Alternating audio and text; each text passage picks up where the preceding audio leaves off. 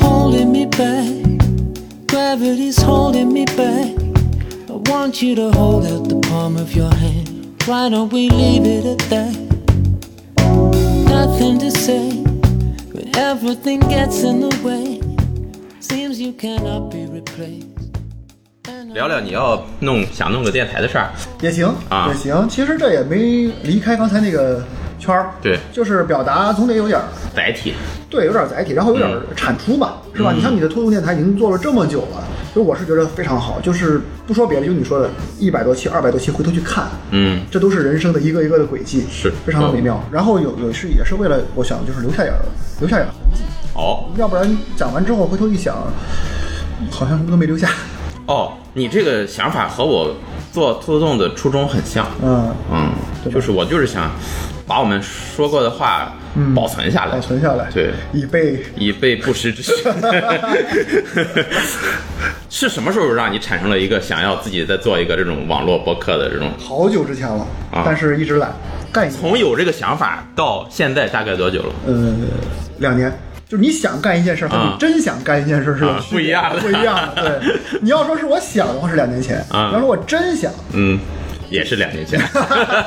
真真想的话，大概就是前一阵儿，就是我在这个、这个比赛之前，嗯。前一阵儿这个比赛之前，那段时间心情非常差，嗯。心情极差极差。咱我讲讲个小故事吧啊，就那段时间心情很差，心情很差呢，我就跟朋友开车出去玩儿。哦，出去玩的过程中啊，我在路上就我们俩在那听歌，嗯听着听着听到一个这个游戏音乐，嗯游戏音乐呢这游戏我们都玩过，然后他跟我就聊聊起这游戏来，然后就说你说这个游戏，呃，咱当时一起玩儿，哎，你说给你青春三个词。啊，不行，五个词吧。我说你青春太多了，你你玩的游戏太多了，给你五个词。这五个词的话，这个游戏算不算其中一个关键词之一？哦他问我，我说算，勉勉强算吧。但是前面还有一二三，哦，然后我就跟他讲这个一二三里这个一的游戏里的故事，具体游戏我就不说了，就给他讲故事，因为开车很无聊，开好几小时，是。啊、开讲讲讲讲了好长时间。就我以为他会听得很无聊，嗯。因为我这个故事吧很长，我在那个、哦。那个游戏里的经历还挺挺挺丰富的，我个人认为还挺精彩的哈。嗯。然后给他讲了好长时间，他就他就一直很津津有味的听，嗯。中间甚至跟我说：“我操，你都快把我讲哭了。”他说 这个过程，他说好就好在你讲这个故事很真实，嗯。就是他确实不是什么那种就是你网络文学或者什么你就编出来那种故事，这是很真实的。是啊，讲的以前在游戏里跟什么小姑娘谈恋爱，哦啊，跟什么人就是打那种就是工会战争啊，什么这种嗯类似的，就是玩网游嘛，网游大家人都都知道这些东西，所以他就讲，他说，哎，你这些故事不都挺好吗？你你没事把它录一录，嗯他说你不是还想录个电台什么的？我说，哎嗯，是啊，是挺好，但这是当时一想，但是也没有当回事儿，也就想就录就录吧，这还没到真想，没到真想啊但是就是跟他说完之后呢，我就在那儿说了也很累了，就在那儿想，嗯。在那儿琢磨琢磨了一会儿，突然发现心情好了很多。啊，就是本来心情是很差很差那段时间，心情好好是为什么好呢？就是我在那儿一坐下来，就是一静下来，一沉淀，一回想我刚才讲的这些故事里，嗯。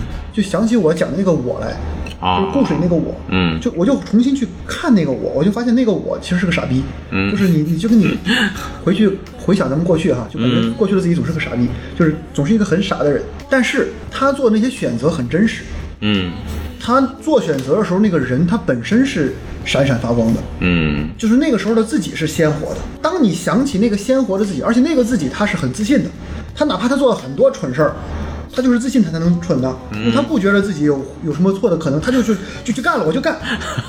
这种决心和这种天真，这种这种自信啊，嗯，反而给了我一种就是就现在这种患得患失哈，没有意义。哦，没有意义。你你想一想当当初的自己，他做了那么多事情，未必都是对的吧？但你回过头来去想的话，都是一笑而过的事情。嗯是吧？你现在做的一些事情，可能你做错了也好，做的没有那么合适也好，未来的自己也会一笑而过，是，是吧？所以我就想，我的这一番表达，首先我自己表达完之后，我的心里突然产生了一种提升，嗯我的心境变得突然豁达了。嗯所以我就在想，讲故事这件事儿本身，表达这件事儿本身，尤其是你讲一件自己的事情，会让你重新审视自己，这是有价值的。哦，嗯，所以我就想做一个什么，就是能够让大家去讲自己的事情的一个一个一个播客。哦，那你这个审视还挺挺深刻的想的。也没，我觉得其实好多心理的这些 UP 主他们都在说这个事儿，就是你就用第三者的视角去看自己嘛。嗯，所以我就想，你看现在这个社会，你无法避开的一个话题就是抑郁，嗯很多人都在抑郁的边缘，可以说是就是你和抑郁只有一墙之隔。嗯你如果再往前陷一步，可能就抑郁了。嗯但如果你在这个时候能够给自己一点精神上的一些东西，能够让自己是吧，嗯稍微改变一下，可能就能出来。而且我认为这个东西啊，它要区别于心理的麻醉剂，就像是说咱们不能说在这个痛苦的时候去喝酒，嗯不能在这个痛苦失恋的时候去喝酒啊，去做一些就是唱歌呀、或者这种发泄性的东西。嗯它是麻醉剂，它让你暂时忘记这个伤痛，然后你、你过去之后会更难受，嗯然后这个抑郁的感觉会持续下去。是一旦变成一个常态，你就很难走出来了。嗯所以呢，在这个时候不如放毒嘛，嗯找个人把这些事儿就说出来，哦这也是一种疗法。嗯或者是你去讲一些过去的自己的事情，对吧？如果是你愿意讲的，那就可以讲，嗯讲一件你过去的精彩的故事，把它讲出来之后，重新审视了那个时候的自己，可能能找到初心，是对吧？所以这是我当时真正动了说去好好录一个播客的这种念头，哦，嗯，这是一个很重要的出发点。然后就开始付诸行动了。然后当时正好也是在宣讲的这个时期嘛，嗯然后我又又经历了这么一件事情，就是我我认为啊，很多的事情啊，你很难得到反馈，嗯宣讲这个事儿。但是我最近经历了一个故事，这个故事听起来有点儿有点儿吹牛逼，但是呢，我想了想，本来想不讲，还是简单讲一讲。好，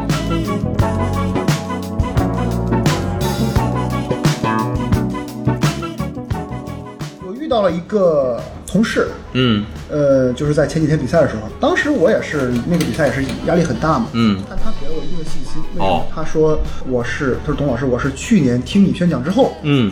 我加入了我们单位的这个宣讲团，哦。在我们单位儿里开始搞宣讲、演讲这些东西。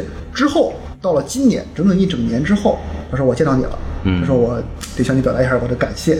那一瞬间，我当时内心是非常能想象，非常起伏的，那个内心，嗯对对对，是非常的既满足又唏嘘，唏嘘就感觉这一路走来，是吧？第一次感觉嗯有种很直了的感觉，嗯很直。而且呢，这个事儿它好到什么程度呢？陈明的这篇《热爱定义了生命的意义之点》里啊，嗯有这么一个故事，就是他给一个女孩儿做过一次表达之后，嗯这个女孩听了他的，跟他的父亲走出了一个什么情感的一种纠葛。哦，之后呢，他临结束之后跟这个女生说了一句：“哎，有有有机会的话，请报考这个武汉大学，因为陈明是武汉大学的嘛。”嗯然后一年还是两年之后，这个女生真的在一次就是一一堂课上，嗯下课之后，她从后面走到了前面，跟陈明老师说：“你还记得我吗？我就是当时听了你那个、哦那个女孩，我考到了武汉大学。嗯然后她当时说了一个，就是只有双向奔赴嗯才有意义。嗯对吧？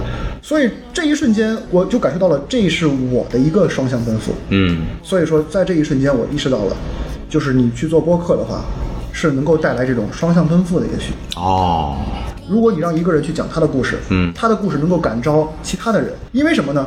我当时那段儿就是感动了他，就是我这位同事的那那段儿台词啊，嗯我至今还记得。嗯我当时讲的就是我说会不会有另一个我正在这个舞台前的某一处注视着我，啊，有这么一句，有这么一句。是符合当时的实际情况的。对我当时那篇稿子叫做《通往舞台的台阶》，嗯大意就讲了我通过很多老师的帮助，我走上了宣讲这个舞台。哦这些老师就是我的台阶。我走上这个舞台之后，我在最后那个高潮的部分，我有这么一段呐喊，我说嗯有没有会不会有另一个我正在这座舞台前注视着我？会不会有另一个我正在倾听我的声音？然后会不会有一天，这个和我一样平凡的人也同样登上这座舞台，登上这个台阶？嗯然后像我一样，把我就是把我的故事再讲述给台前另一个平凡的人，就是这种这种就几乎是原原话吧，嗯这么一段。他呢，通过这个原话，他真的登上了我这个台阶，然后登上他的舞台。在这一瞬间，这种双向奔赴的感觉，嗯让我觉得真的有种百感交集。因为之前可能你在宣讲这种比较特殊的这种 对话形式来说，是很难得到一些什么反馈的。我的准备，我的所有的这些用心，可能最终换来的就是一个排名。对，嗯、但是只有当这个东西出现的时候，你才会觉得啊，我之前精心准备的那一切才是有意义的，才是有价值的。对呃，要不然感觉它就是一个纯在我单方面在用心，可能带给我什么都没有。嗯嗯，啊，这种回馈我觉得真的是非常特别有价值的东西，非常有价值。嗯。嗯，所以通过这一个一个的事情积累起来，嗯。我认为有必要去把表达留下一个痕迹。哦，嗯，那你其实确实是，呃，想的可能更更深远一点。我当时开始弄兔子洞的时候，真的就没想那么多，因为我就是一个喜欢表达的人，我就是一个喜欢输出的人，我就想把我们平时聊天的内容记录下来。当时也没奢望能有多少人听啊，但是现在确实也没有多少人听。挺好的，你这个故宫电台啊，我虽然最近听的少了，也是因为忙，但是之前我参与的时候，那个时候我基本上每期都听。嗯，然后我当时我就觉得你说的这种东西，也是我想要我想要去做的。嗯但是你这儿已经做了。嗯我这个东西吧，再去重复这一层呢，嗯，就是你是做追赶者是肯定追不上的了，而且去模仿者也模仿不像，嗯。所以我就只能去做一个和和你的这个东西要稍微就是不不太一样的，嗯，区别开。区别开的话，我就想就只能是找一个人来在我这个电台里去讲故事，而且我我个人认为哈，嗯，你这边的东西是会更更广一些，嗯。就是你的角度会更广，你请到的这些嘉宾们，他来自更多的这些领域，是，我这边相对来说要窄一些了，更嗯。偏向于情感，就是个人某个人的一些故事的去啊。去表达这种，是。而且更会偏向于我现在从事的和工作上相关的表达有有一定的接轨的东西，嗯。会会多一些。我也不打算把它做的太大，因为大不起来，嗯。大不起来，面儿它就在那儿。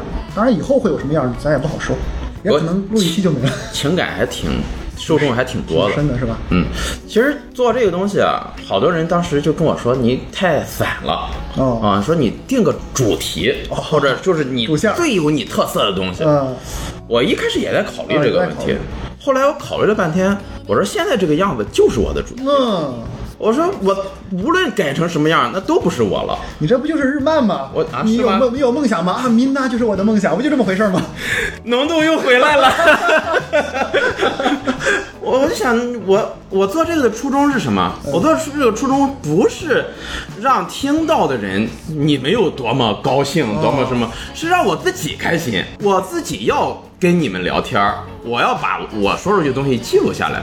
那我要是再改，那不就不是我了吗？那我为什么还要做这个呢？后来所以说，我就现在我就想法就是，我想录什么我就录什么，我想说什么我就说什么。我觉得这是最好的一个状态，就是你先去满足自己了，嗯你才能满足他人。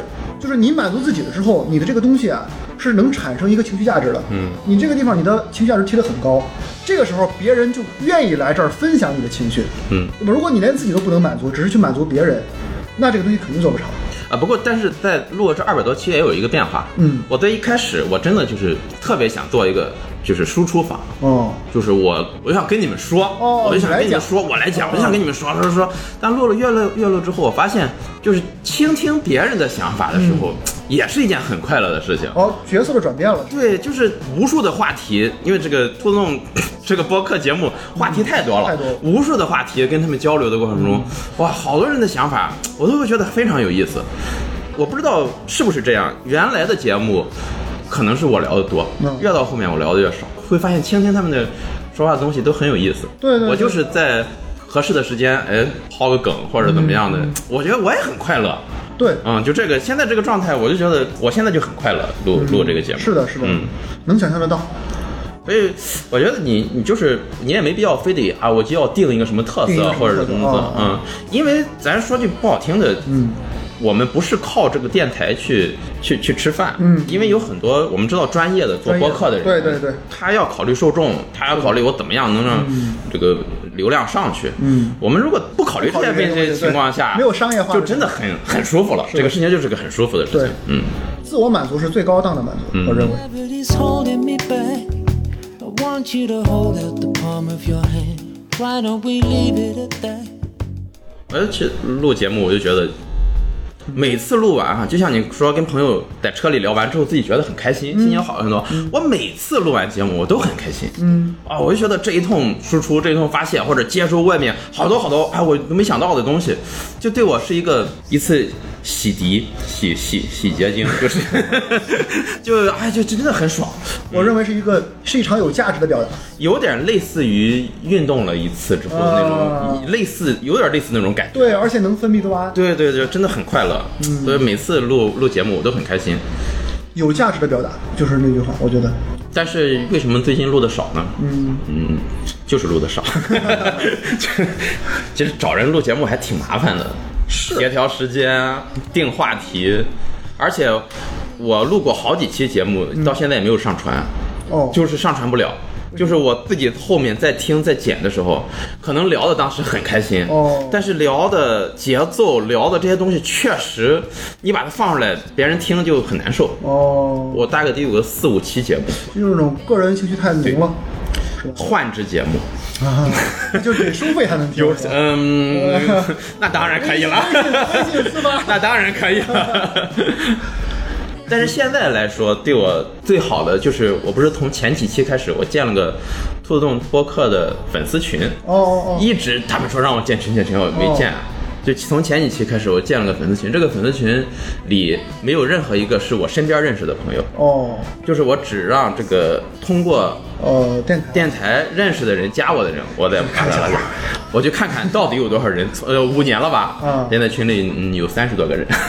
其实不少了。呃，嗯，是就是你要知道，越小众的东西啊，它越核心。哦，他们每次加我的时候说是兔子洞电台过来的，嗯，哦，我真的成就感很强。哦啊，又有一个人。因为听到我的节目，愿意去认识我，嗯。啊，我就觉得我他们肯定是因为听了我的节目感到高兴，才来认识我的，不可能听完这个节目，哇，我就要骂你一顿，我要加你，可能也有，但没有明确表达出来的。应该不止。嗯，嗯，我所以觉得我就觉得就是能带给最起码这三十多个我不认识的人，给他们带去欢乐，也满足我最很久以来的我一个人生的一个主旨吧，就是我希望给身边的朋友带去快乐。我觉得这个东西很好去理解。就像古人来说，古人为什么说知己难寻？嗯，古代的信息很闭塞，能找到一个合理、能稍微互相接受、啊表达观点的人，就概率非常低非常低。嗯，即便放到现在，也是非常少的。是，能有别说三十多个，能有三个人喜欢听你说话，那就已经很、很不错了。嗯，这三十多个就很珍贵，而且而且现在这个社会，你要想让人想听你东西，其实有很多办法的。对，手段，就是你上说的那种，就是用团队去打造那种节目，嗯是可以实现的。甚至咱就不说别的，我最近因为单位里在搞抖音的一些工作上的事儿啊，然后我就是不得不开工作要求啊，我在看抖音，然后发现我就研究为什么抖音有时候会有些东西很火，嗯我就发现一些就是别人给我推的，我就看的就感觉完全没有任何道理，他为什么会有那么多人去喜欢看？嗯，就研究了几个之后，我就意识到啊。就是如果这种东西可以让很多人去愿意去看的话，嗯，我确实做不了，就是这种东西我确实做不了，但是我也接受它的存在，嗯，就是就是所喜好的东西啊，涉猎的范围是不一样的，啊，呃，都彼此保留一个空间就可以了。然后咱们这个空间里，如果你想象一下，如果你的这个空间里，就你做的这个电台里，真的涌进来成百上千的那种需求的话，哪种？啊，啊啊，接这段掐了节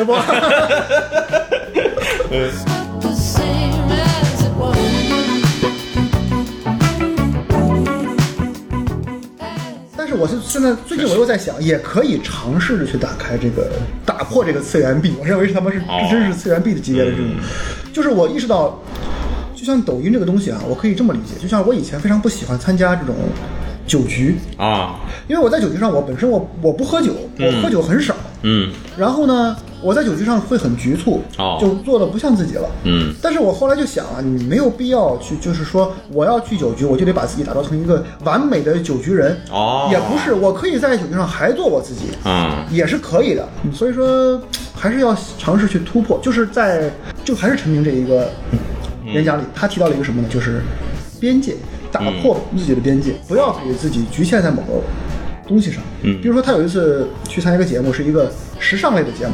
他哦，说我和时尚是根本不搭 不沾不沾边儿的。然后对方说就就对，太好了，就要你这样的人。哦，如果你这种完全不懂时尚的人，我们给你讲你都能听懂了，啊，那观众就都听懂了。哦，这个角度，发点对，嗯就是他说我就成了他们的节目的下线。是，所以你去任何一个你完全不沾边儿的东西里面，嗯你可以成为他们的一个下线，哦，但是在这个下线上你就没有任何的压力，确实，而且你去提升自己的话，你每一次提升你都会，也许就能看到一个新的世界。嗯。在这里我要说一个我自己的体会哈，我这段时间一直就是我听歌一直都是二次元那些 这些歌，然后就是听点儿这个这个就是游戏音乐什么的，嗯。很少听中文歌了，最近，嗯。十几年不听了，哦。就是不去找了。然后最近跟一个小一个朋友一起这个学歌，嗯。我就开始听一个叫什么《天赐的声音》，一个浙江卫视，哎，忘了是浙江还是哪儿的一个一个一个综艺节目，嗯，我就我就发现还有很多好听的歌，那肯定是，就并不是说你不去看这个世界就没有，嗯，当然，对吧？所以说还是要努力打破认知，嗯，呃，穿过一些边界肯定会有好处。啊，其实不弄这些东西的还有一个很大原因，确实是行动力，就是懒。啊，懒，嗯，这个是那个，我最近一段时间感觉自己的不是嗯，呃，理解力、集中力全都下降了。哦，我不知道是不是抖音的原因，还是年纪大的原因，但是我想把抖音删了试试，能不能有好转。呃，删了大概有一两个月了吧，嗯，呃，感觉好像又恢复了一些，但我不知道是不是心理作用。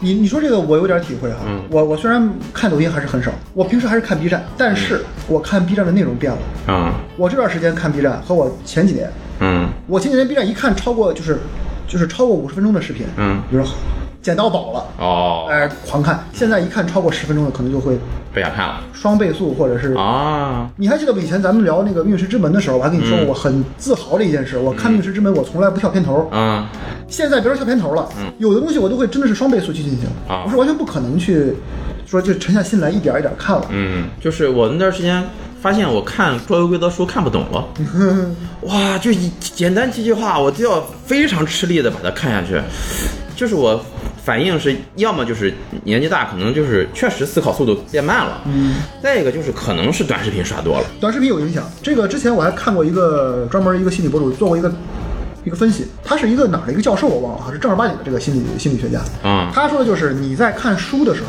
就纸质书的时候，你是需要自己去从里边找东西的，就是从里边寻求知识点，是寻求这个信息的，嗯你有一个寻找信息的过程。嗯而你看短视频是别人把整个一大段内容里的几个点给你摘出来，放到你面前，喂到你嘴里，嗯，你就不需要自己去找了。确实。你一旦习惯了之后，你的寻找知识点的能力肯定是下降的。哦，你说这个，我突然觉得真的很有道理。是，嗯就是这么回事儿。哦，对，你说这个，我还在想这个东西呢，就是表达其实也有这个也有这个问题。哦，你的表达呀，是需要一个情绪积累的。嗯比如说你表达一个一篇稿件，你要持续就表达七八分钟，嗯到最后输出一个很好的价值出来，嗯很好的情绪出来，抛出来。但如果你像抖音那样去输出表达，嗯可能吗？就咱们想一想，如果我的一篇宣讲稿只有一分钟，或者只有十几秒，嗯，我去讲一个东西，能够让人一下得到这种东西吗？好像不行。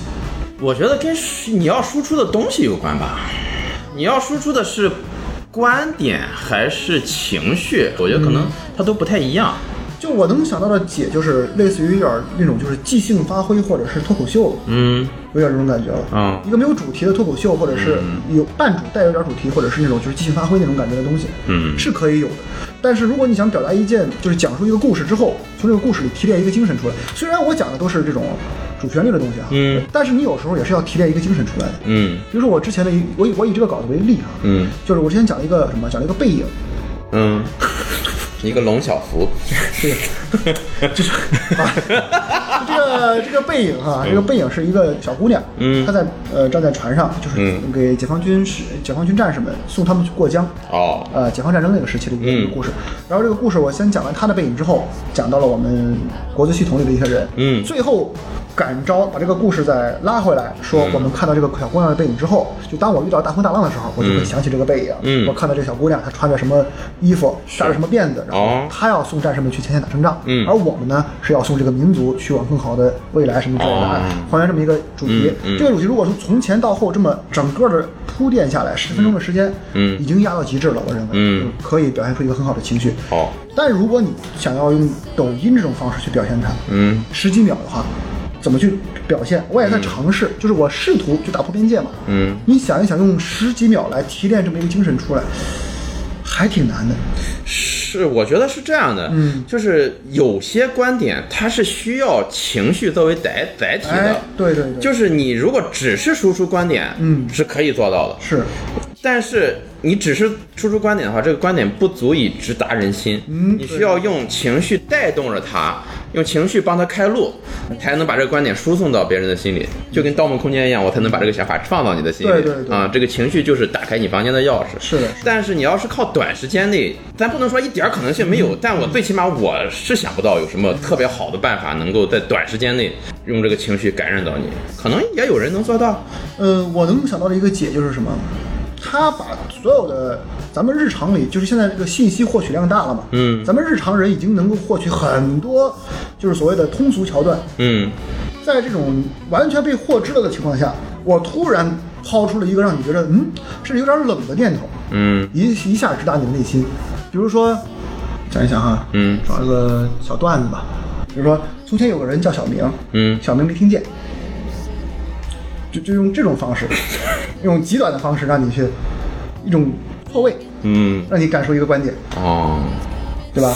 但是我觉得你这个只能是说是把观点让人注意到，注意到哦，注意到，对对，只能让别人注意到这个观点，而并不能让他接受。对，就是情绪是无法传递的，是。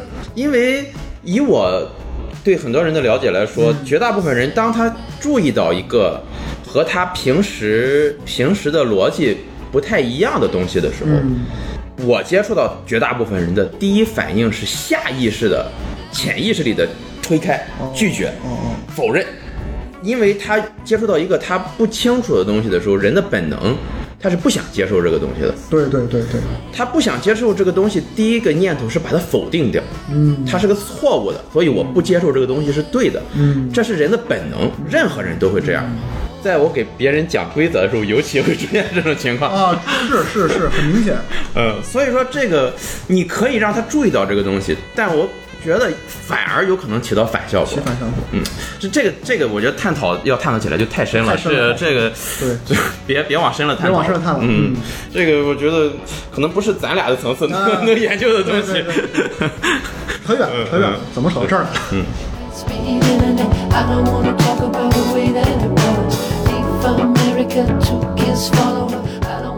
还是聊聊你的这个电台吧，你的这个播客节目吧，啊，打算以后是怎么个弄法？本来就是想的，就是每一期邀请一个朋友，嗯。去讲他的故事，然后讲完故事之后简单一探讨，哦。很短，一期也就录个二三十分钟，哦。很短，比推送电台要短很多。嗯，但是现在也没有想好，因为什么？现在我发现找一个人录节目还需要的时间还还不好找。基本上半天时间就搭进去了。对，而且这个时间完整的时间两个人都有空，对，还不能被打扰。就是还得有心情。嗯，嗯，是打算是多长时间出一期呢？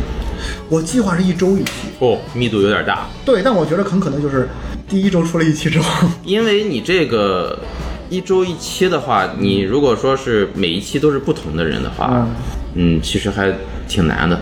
哎，你突然给了我一个好思路，就是不用说每期都换人，嗯。可以一个人连着聊几期，啊、我也是这么想的，啊。就是你让你，比如说邀请一个朋友，某个周末晚上或者下午，对对你们一下午加一晚上，可能这一下午一一晚上的话题，每一个阶段都不一样，不一样。都聊到不同的事情去发散，然后呢，这个可能会做成好几期节目，会轻松一些，对对这是我的经验。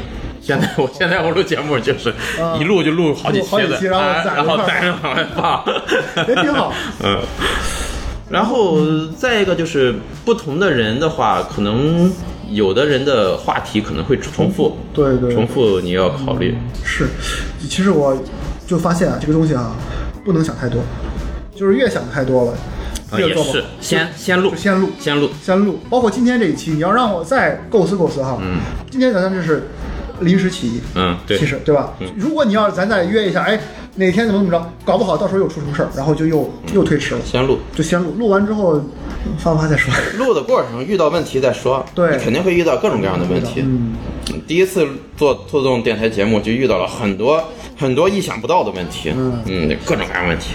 而且我觉得不要打，不要打那个太多的这个大杠，也不要去考虑太多，根本就不可能达到这个。还有就是我我我今天和你录完之后，我就确定我要否定一个模式了。就之前我想过的一个，就是我自己讲一段故事的这个模式，我想否定的，我觉得没有意义。一是一个人讲哈，讲的内容不一定有有多精彩，会很干；二一个人讲思想太局限，啊，你说自己一个人录，对自己一个人录呃，不行，不行，我尝试过，嗯，非常非常差，非常干。嗯，非常差，就是咱不是说所有人都不行，嗯可能那些说人家厉害的那说真的是嗯说单口相声的对对对 这种，可能他本身就有表演功力在上面，对对对但我我自己觉得是真的我我也是觉得，而且你聊的话题，为什么谈话节目要把它录下来？就是因为我们平时在聊天的过程中会出现语言的碰撞，对对会产生一些非常奇妙的火花哎，这些东西才是我们录下来的价值。是的，是的，是的，你要是自己就说一个事情，那没有录的意义。没有没有没有，完全没有。还不如把它写出来，写成文字更用 文字，然后找个 AI 给你念念。哦。这个男人叫小帅，嗯，全是这种，可以，我觉得你反正有想法就就去弄是就去弄，嗯，就去弄，也不用考虑录多少期，嗯也不用考虑能坚持多久。甚至我觉得一开始我是想一周一期，那现在我觉得就是哪怕就是一两个月一期也，无所谓，只要能别断了。其实东西我觉得和什么一样，和健身一样。我最近我我在这儿 diss 一下我一个朋友啊，因为这朋友肯定不会听这个节目。哦，我我其实非常想吐槽，就是过两天我们要有一个小聚会，嗯我喊他来吃饭，嗯然后他跟我说什么理由呢？说他他最近开始呃骑行了。哦这是一个，他是他是一个非常根本不热爱任何就是这种东西的人。他因为我对他很了解，是什么？就以前和他约羽毛球，嗯，他一生中打了两次羽毛球，都是给你打的。对，然后都都都发了朋友圈 啊，然后哦就就就我我我最爱羽毛球啊，然后就就再也不打哦啊。然后这个骑行，我可以很清晰的感受到他。他最爱骑行了啊他最爱骑行了。然后给我的理由就是那天晚上他不去吃饭了，因为什么？因为我要我不能断了我的骑行。哦。啊，我不能断了我的骑行。嗯，就是我就在想，当时我想跟他说的就是好的，然后我现在就想，如果你老是担心什么东西会把你这个东西中断的话，那它一定会被中断的，嗯，就不要去想这么多，就就还是格局打开一些，你能看到你明年这个时候还能不能再录，哦。而不是局限于你你你下周是不是还在啊，但是我觉得你举这个例子不是很恰当，呃啊，就是。可能他是为了 diss 一下，对对，哦 和健身相比啊，嗯健身本身这件事情是不会给你带来愉悦感的，就是在健身的过程中啊。当然，健有一点儿有点儿呃，就是可能你我还没到那个地步啊，就是像别人说的，跑步跑多了会有有类似于性高潮的快感一样，我从来没有感受过啊，所以我我也不敢说什么嗯。但我录电台是真的，因为我会。开心，开心我会从当中获得快乐。嗯，我我感觉我录节目的感觉可能就和烟民抽烟一样，时间长了不抽我就想了，我就想要来一根儿，我就想要说一说，我就想要录一录。哦，这个这个兴趣才是我导致 导致致致使这个偷偷电台能活到现在的原因。没有没有，这个地方咱们观点没有冲突。嗯我并不是说这个事儿它很难坚持或者怎么样，嗯就是说呀，就是你只要去做就行了。嗯就是你越是考虑说畏首畏尾的，我我要我要去，对对对别中断它，对就就就这反而容易出出现问题。呃，健身还是要坚持啊，对，坚持运动一定不会错。是的，健身是一个非常好的一件事情，嗯，回头再聊聊健身吧。可以，呃，可以专门录一期健身，我还挺想聊的。啊、因为胸针现在是因为大家看不到的啊，胸针在我们之前录《命运石之门》的时候，那个时候是一个八十多斤，啊一百九十斤，无论是身身材上还是内心，都是一个完完全全的二次元。呃，现在内心里还是保留着二次元啊的，啊啊！但身身材上已经看不出来。现在胸是多少斤了？那一百三十八，我操，你快跟我一样沉了啊，差不多。啊对对这是我人生最低的时候。最近我又回到我人生最低是六斤四两，嗯我最近 又又恢复到一百三十二、一百三十一、一百三十二。嗯，你你和我还不一样，你是没胖过，我真的基因太重要了。对啊我只要稍微一一活动，嗯，或者是吃饭的时候只吃个七分饱，嗯，我就能迅速的把体重减下来。对对对，这还是还是靠 DNA。嗯确实是，我觉得可能交流表达也是一样，有的人他就是有天赋，这确实，嗯他就是有天赋还有的人他，嗯，他的这个表达里伴随着一些表演性质之后，嗯就会变得特别的抓人。嗯，Speed internet. I don't wanna talk about the way that it was. Leave America to kiss follower. 你有兴趣邀请就是我的朋友来互动电台讲吗？讲什么？就是录节目呃，这个无所谓啊，我邀请谁都一样。就无所谓是吧？对啊可以邀请一下他们来讲一讲，就是比如说呃社会性的一些话题，可以，我觉得也可以吧。可以，啊，他们有有感兴趣的，我觉得不好我就不放就是了。因为主要什么哈？因为主要我觉得我这边哈，的这个访谈的感觉，还不如咱这边这个互动这个感觉更不是，咱们可以一起啊，对，就是一起。就是你比如说联动联动性的节目。对，就是你叫你朋友，嗯。然后咱跟今天状态一样，对也是两台设备一起录，对，就是我我更希望我作为嘉宾来做这个节目。我想过这个事儿啊。就是有一期是我是主持人啊。然后你来当嘉宾，啊。可能我觉得可能聊五分钟之后又回去了，乱捧到一下，哦，有可能，对吧？我现在很容易。我现在也有点这个感觉，嗯就是我在跟别人聊的时候哈、无论是就是有时候我去看脱口秀也好，嗯。或者干什么也好，跟他们交流的时候啊，嗯，聊着聊着我就进入我就就是录节目模式了，对对对对。啊，我就开始，哎，那你觉得？呃，我靠，就嗯，哦，你这么一说 就就是就是论捧逗那确实，嗯，嗯，红花绿叶了，得找人打一顿得。嗯，行，那就这样吧。嗯，反正我们这期本来主题是表达嘛，嗯可能也也没太跑，没有没太跑啊。就就短视频那块可以删掉，不删掉。相信大家可能，尤其是听我们节目的，也有很多喜欢跑团的朋友嘛。嗯、呃，你们肯定对于表达或者如何呃输出自己的情绪或者观点，也有我我这儿自己的想法。插播一条，插播一条。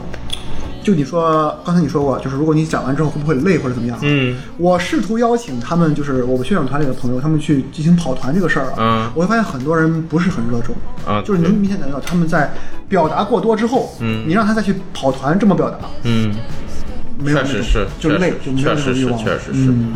肯定是你让这个演员去跑团，他们不一定爱跑。不，一定爱跑。他他们或者说肯定不爱跑。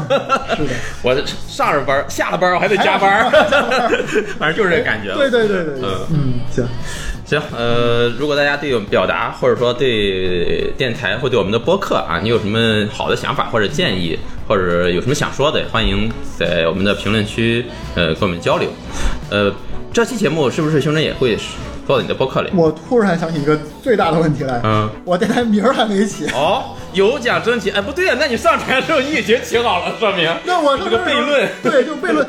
我开始想的就是用我那个群名叫“加班夜市偶遇嗯”，然后这这这这三个词儿哪哪都不挨着，你发现没？啊，任何两个词儿拼起来都都很别扭。加班加班夜市偶遇，要不然就就主打一个反差，就叫加班夜市偶遇，哦，哪哪不挨着就不挨着吧，啊，怎么样？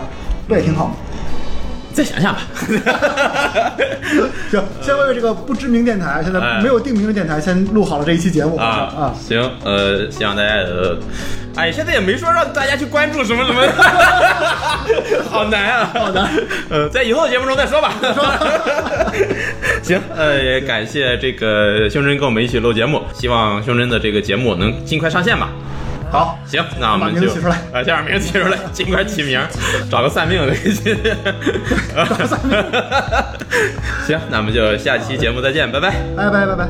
C'est l'eau de vie dans la sève, la conscience qui s'achève.